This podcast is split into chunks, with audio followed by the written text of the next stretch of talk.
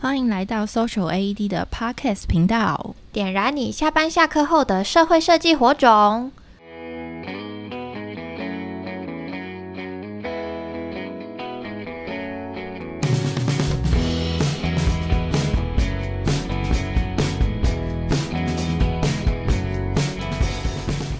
大家好，我是 Social AED 的玉君。这个月呢，是我们的性别友善主题月，我们邀请到我们社群一位很重要的角色，他是我们的营运总监韩慈。嗨，大家好，我是韩慈。韩慈要不要跟大家多自我介绍一些？就是，嗯、呃，你现在的工作啊，你过去的背景，还有，嗯、呃，你现在在 Social AED 负责扮演什么样的职位？好啊，我现在在 Social AED 担任的是营运总监。那我其实一开始加入的时候是，呃。设计搜查队的队长，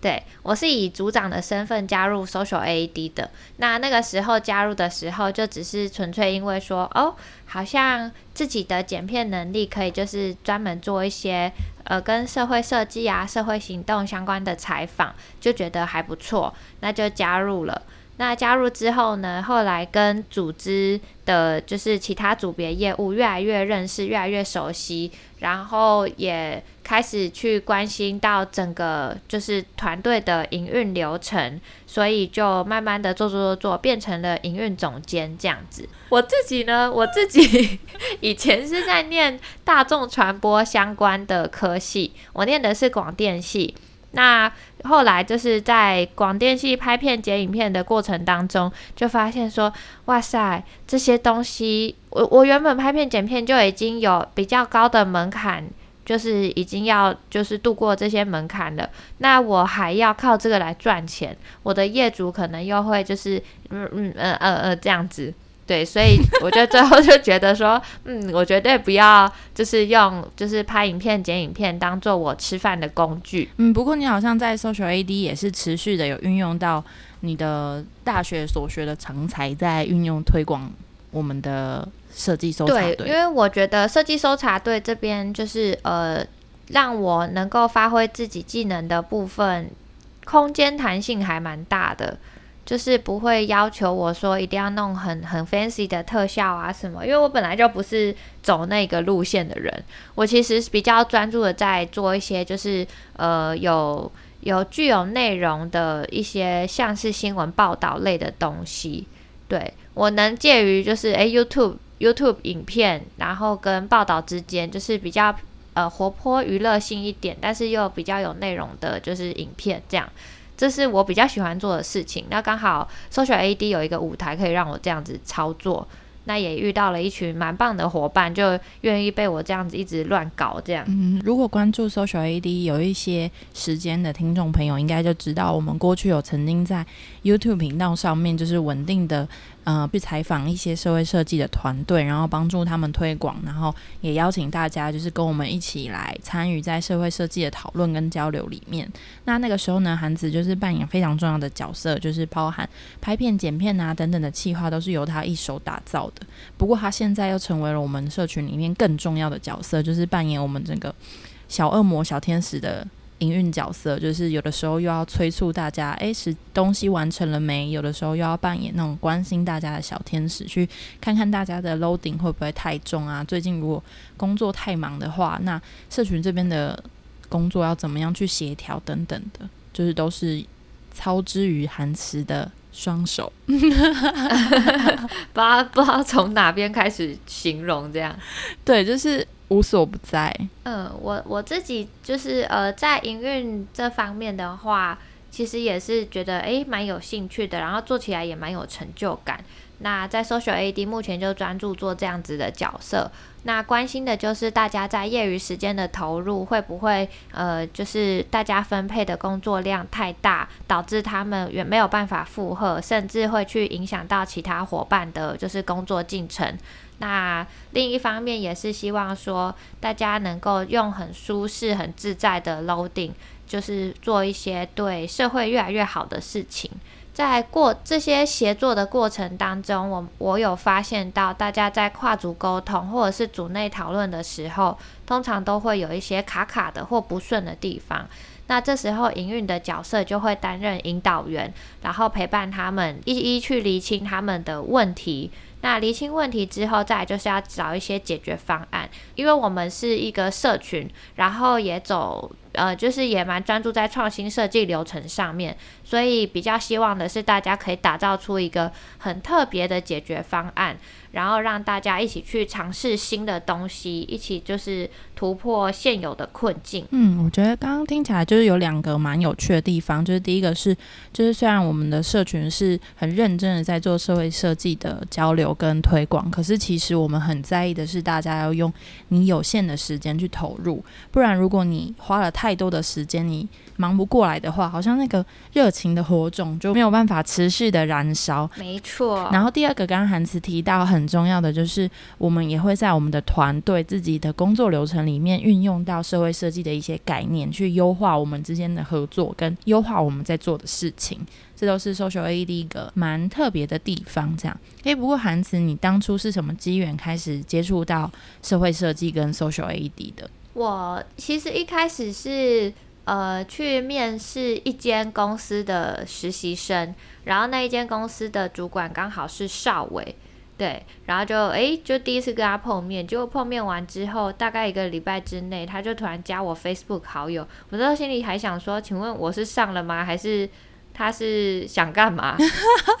对，就觉得很奇怪，然后就觉得说啊，这个人超怪的，就有一搭没一搭的跟他就是偶尔聊个天。后来是呃，大概在我半年之后，那时候也找到了另外一份工作，然后就有继续的，就是诶，在他涂鸦墙上面发现很多 Social AED 的贴文，就想说这个人的正职工作又不是这 Social AED，他怎么会一直分享 Social AED 的内容？然后就。因为这样子就变得很好奇，就点点进去 Social AED 看之后，发现哎，其实蛮多文章都还不错，就点了两三个赞。结果邵伟一看到我点赞，他就赶快跑来密我说，你要不要加入 Social AED？这样我就哦好啊，因为那时候就是刚好工作也蛮稳定的，然后又有很多时间可留给自己，就想说也可以做一些事情。然后那时候其实还完全不知道 Social AED 到底在干嘛，就加入了。那你后来加入之后觉得怎么样？就蛮庆幸的是，自己从那个设计搜查队这个就是组别切入，因为我那个时候也自认为蛮擅长的事情就是一些行政的事情，再另外一个就是拍片剪片的技能。那刚好这个技能如果能扣合到我想要对一些就是社会议题有一些贡献的话。我觉得是还蛮棒的，像有一些人他们会就是关注某个议题付诸行动。假设我今天很关注海洋环境，我就会去净滩，或者是呃跟大家发起一些倡议的活动。那我就是利用剪片、拍片、剪片，还有采访的技能，去制作呃一支支跟一些社会议题或社会设计有关的影片。让更多人知道说，哦，原来台湾各地角落也都有很多人在为这个社会的进步努力着。嗯，就是从你的身上好像可以感受到说，原来就是关注社会议题是每个人都可以的，无论你的背景是什么。然后更是当你有关注自己关注的社会议题之后，其实你可以怎么投入行动，其实就从你会的事情开始。如果你有一个专长，或是你会什么东西，你你可以尝试去思考怎么把你自己会的东西跟社会设计做一个结合，然后去贡献在你关注的议题上面，去发挥你自己个人的影响力。我觉得在韩慈身上就是一个很棒的例子，就是他结合了他过去所学的拍片、剪片，然后投入在社会设计的推广上，帮助很多社会设计的团队呢，就是透过拍 YouTube 频道，然后让更多人可以认识，然后也让更多人可以投入在认识社会设计跟关注社会的议题，这样。耶，yeah, 没错。好，回到我们五月的主题月，就我们五月是性别友善月。那五月会特别就是安排是性别友善月，嗯、其实也跟近几年讨论的性别多元，还有同性婚姻合法化等等的议题有相关。那也好奇想问问看，韩慈当初是什么原因让你想要投入这个组别？呃，因为我自己本身就蛮关注一些性别平权的一些议题。那性别平权这个东西，我比较会关注这个议题的契机，其实也是因为我从大概国国中开始吧，从国中然后到高中到大学毕业，然后出了社会，都有遇到蛮多就是呃同性恋者这些朋友。那其实，在跟他们认识啊，然后熟识彼此的过程当中，就发现其实他们跟一般人没有不一样，但可能我跟他一起走在路上，然后有一些店员或者是路人对他投以的眼光，就算别人已经尽可能的表现出友善的态度了，但还是会觉得那样子的就是友善的态度是有一点点刻意的。我知道对方可能也不是故意的，但会觉得说你怎么好像。呃，不把他当一个就是正常的人去对待或看待的感觉，嗯、对。然后就这个自己其实也蛮有感触的，因为身边朋友他们都有这样就是这样子的经验。那另外一个比较特别就是我自己呃身边的生理男性朋友，大部分都是同性恋者。那虽然说。他们都是同性恋者，但其实跟一般的男孩子啊，或者是一般的人都没有就是太大的差别，都是一样好笑、一样好玩的这样。嗯，就会觉得说，呃，在一些法条法规或者是呃大家的传统观念来说，这些人是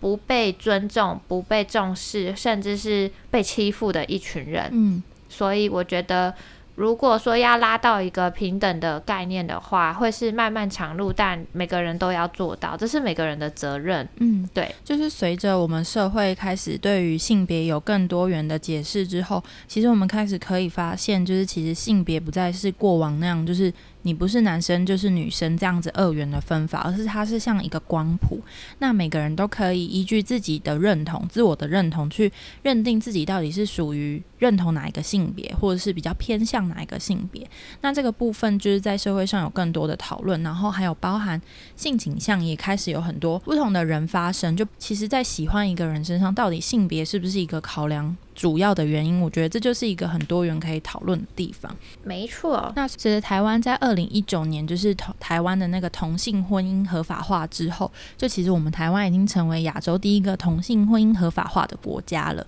然后也开始有更多的组织在关注这样子的主题。那一般社会大众对于性别的认识，可能不一定是、呃、都很足够的。那我们这个月就希望可以因着是五月份，然后来推动这样的主题，然后嗯、呃、邀请更多人跟我们一起来认识什么样的环境才是比较性别友善的。那当你遇到跟你的性别认同不同，或是性倾向不同的时候，我们可以怎么样用比较尊重，然后不会让别人觉得被冒犯的方式跟他相处？没错。那韩慈这个月你们的 Do Something 计划在这个议题上面有没有想要做什么样的行动呢？哦，我们这一个月的话，因为大家讨论完之后，其实呃，就是对于性别这一个东西，最终还是会希望大家能够认识更多不同样貌的人。对，那我们认识更多不同样貌的人，我们就采用了一个就是电影放映会的方式。刚好那个时候有认识向上基金会的伙伴，那这个伙伴也跟我们就是另外一位负责的伙伴 Viola 对接之后，就是也授权播放跟他们跟那个怪胎系列合拍的一支影片，叫做《非凡母亲》。那它是一支比较小型的纪录片，大概三十分钟左右。其中在讲的就是，呃，一对台湾的，就是同性婚姻者，他们希希望就是能够拥有，他们希望能够拥有自己的小朋友，但是其实就是在台湾的法规或者是任何的医疗系统里面，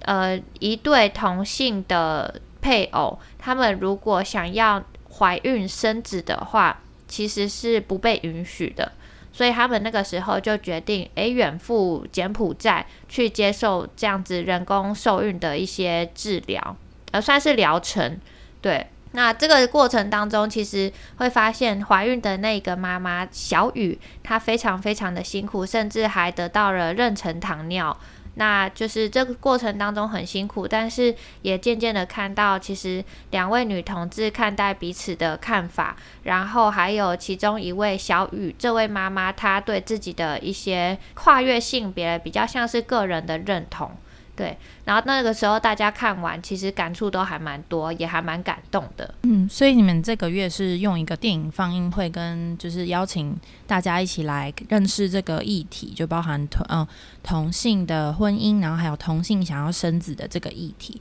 然后现场大家有做一些讨论吗？或者是你们有没有嗯发生什么比较让你印象深刻的事情？嗯。我们那个时候其实看完之后，大家都是一阵静默，然后也还是 Viola 跟伟山两位伙伴，他们就是一起引导大家展开一些对话跟讨论。那在看完电影之后，大家其实呃都觉得感触蛮深的，就是诶都有想到自己的那个就是母亲这样子，因为他们会觉得说哇，原来生产然后挺着一个大肚子。最后可能还要面临剖腹，不管是不是剖腹生产，都很痛很辛苦。然后我们其中还有一位伙伴，他就是讲到说自己的妈妈因为最近身体状况不好，然后需要摘除子宫，那就是他自己也觉得很心疼，然后很想回去抱抱抱抱妈妈这样子。然后大家就是会觉得就哇，好心疼他哦，这样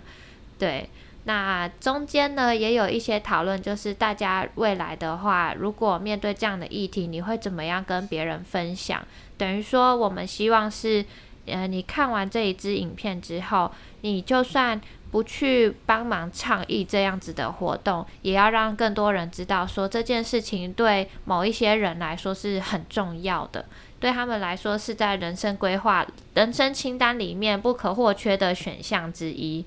对。所以我们要怎么样去，呃，就是用，即便你不是那一些群，就是族群本人，你也要用呃理性或者是善待、包容、尊重的眼光去面对他们的各种选择。那这就回回应到就是法规这一个部分，到底有没有就是一些解方可以让他们就是为这样子的困境做一些突破？对，嗯，真的就即便是嗯，同志婚婚姻合法化之后，还是有很多配套的嗯社会制度啊，或者是环境是需要被调整的。就包含如果同性伴侣他们想要拥有自己的小孩的那个法规流程，跟台湾的社会环境是不是足够友善，让他们可以嗯享有跟一般。家庭一样的生活跟一样的权利，我觉得这个是需要大家持续投注在这个议题里面的努力。那当然包含就是我们对于性别、跨性别等等的认，就是等等的认识，也需要嗯、大家一起不断的来投入。就是当我们可以更认识嗯、这些族群之后，我们就可以知道要怎么样共同去创造一个更友善、更平权的环境，然后来跟、呃、多元性别的人一起。生活在这个环境当中，然后可以是更和谐、更友善、更尊重彼此的这样。是的，诶，那我有发现说，你们好像在筹备这场电影放映会的过程当中，其实你们有讨论到蛮多部，就是有关于性别议题的电影。那是不是也可以，就是邀请韩慈跟大家稍微分享几部，然后让如果对于这个议题有兴趣的听众朋友，也可以观看这些电影，这样。哦，好啊，当然没有问题。呃，我们那个时候为什么会有一系列的，就是电影推荐名单？其实是因为，呃，我们有发现说，好像如果你跟人家讲一些法规、讲一些议题，甚至你转贴文章，会觉得哇，这些东西好难咀嚼哦，甚至会觉得跟我无关，我就不想要去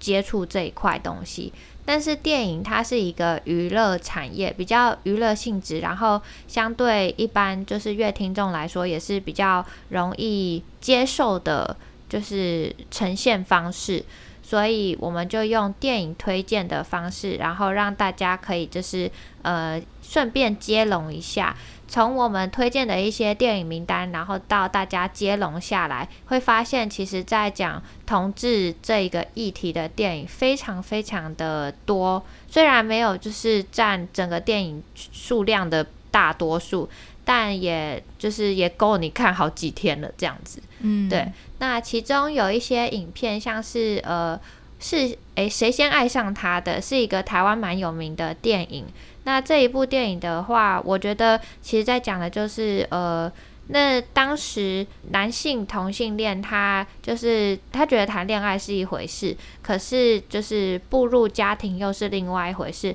所以当他在选择就是步入家庭与他人就是呃陪伴下半辈子的时候，他最后选择了一位女性。那但是当这个男男生他发现自己。最后还是没有办法，而且他甚至得了癌症。他最后还是回归到他原本爱人的拥抱，然后就是度过了他最后的呃人生时光的时候，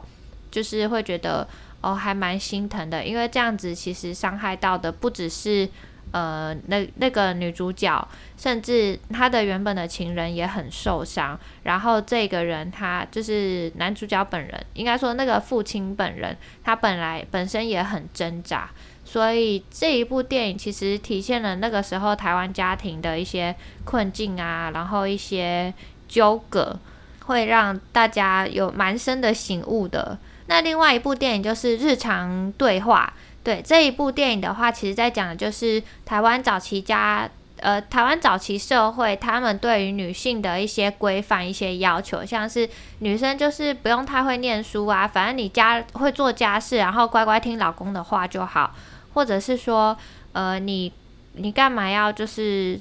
就是干嘛去反抗你老公，然后甚至女生比较凶悍这件事情，会是呃他们当时的一件家丑。对，就是种种的一些女性打压的状态下面，已经对于一个一般女异性恋来说是很不能接受的事实了，是很不能接受的事情了。更何况是一位女同性恋者。然后这位女同性恋者，她其实有一位女儿，那女儿正好是这一部纪录片的导演。她，那她整部影片在讲述的就是她妈妈带她的过程。然后也发现，哎，妈妈跟别的妈妈好像有一点点不一样。那这个对话内容的话，基本上就全部都是用台语来呈现。那最后，呃，我有看过一个影评，他就是说，这部电影其实女生这个女女导演记录的是她的母亲，而她为什么选择用呃比较小众的语言台语去呃就是呈现这支影片，而不是用。可能中文啊，或者是用英文来呈现，是因为他觉得这是要拍给他妈妈看的，对，就等于说很多东西不是大家想象的那么简单，因为有一些同性恋者他心中的挣扎，然后呃想要努力就是为自己站出来，又不敢站出来那种压抑感，是我们一般人不不能想象的。嗯，对，就是从日常，刚韩慈提到的日常对话这部纪录片里面，从性别角色到底男生为什么一定要是那个样子，为什么女生一定要是那个样子？就过去我们对于性别有很多刻板化的期待，然后在这个社会下，好像如果你是一个女生，你就势必应该要呃找个人嫁了，然后成为一个嗯、呃、很称职的贤妻良母。但到这部片里面，从性别角色再带到说，就是。嗯，一个同志妈妈要怎么样跟孩子的互动？我觉得这件事情也是非常值得去被认识的。然后，另外像刚刚提到的，谁先爱上他的，就是他也是在刻画，就是在嗯过去的时代背景下，就是同志还不能有点像是不能被社会所讨论，不能公开被社会所讨论的时候，他们之间内心的那些拉扯跟。自我认同、对于自己的怀疑等等的这些议题，其实都是非常值得大家去关注。那即便是到现代，就是大家好像对于同性或者是性倾向、性别友善这些概念都越来越有认识之后，其实对于跟自己家人的沟通、跟周遭的朋友告诉周遭的朋友说，我对于我自己性别的认同，可能跟大家对我的认同是不一样的。我觉得这件事情一直到现在都还是对于同志族群来说，还是一个非常。可能是很困难的一个过程，就是它包含了很多对于自我认同的调整，跟害怕会不会我说出来我会丧失什么，就是这个整个过程其实是非常值得嗯、呃、大家去理解跟同理的。没错，对，当我们可以理解这些族群他们背后的历程之后，我们好像就更可以跟他们站在同一个阵线上，然后一起去思考什么样的社会或什么样的环境、什么样的制度可以让我们的社会更包容、更多元的族群，无论是性倾向或者是他自我认同的性别等等的。好，很开心今天呢可以跟韩慈稍微聊一下五月份我们就是在。Do something 计划里面的一些收获，然后另外也可以跟大家分享，就是我们五月份也有邀请性别友善相关的组织来进行我们的圆桌早餐活动。那如果大家对于我们每个月的主题都有兴趣的话，都可以就是参与我们的活动。那因为我们的一些活动都是只有开放给就是我们 FB 社团里面的。伙伴们才可以参加，所以我们也要开放一些名额给 IG 的伙伴们。就是如果你收听我们的 Podcast 之后，你想要看更多有关性别友善或是其他月份有趣的主题跟社会设计相关的活动资讯的话，可以透过回答等一下韩慈的有奖征答之后，就是获得这个入我们社团的资格。这样，那我们就有请韩慈来问听众朋友一个问题吧。那想要问大家的就是，从以前到现在，你最有印象的跟性别相关的电影是哪一部呢？那为什么它让你印象深刻？好，所以有兴趣的听众朋友可以从各大 podcast 频道，或者是从我们的 IG 转发到你的现实动态，并且 tag 我们的 Social AED 的官方账号，然后回答韩慈的这个提问，那小编就会把 AED 私人社团的连接提供给你喽。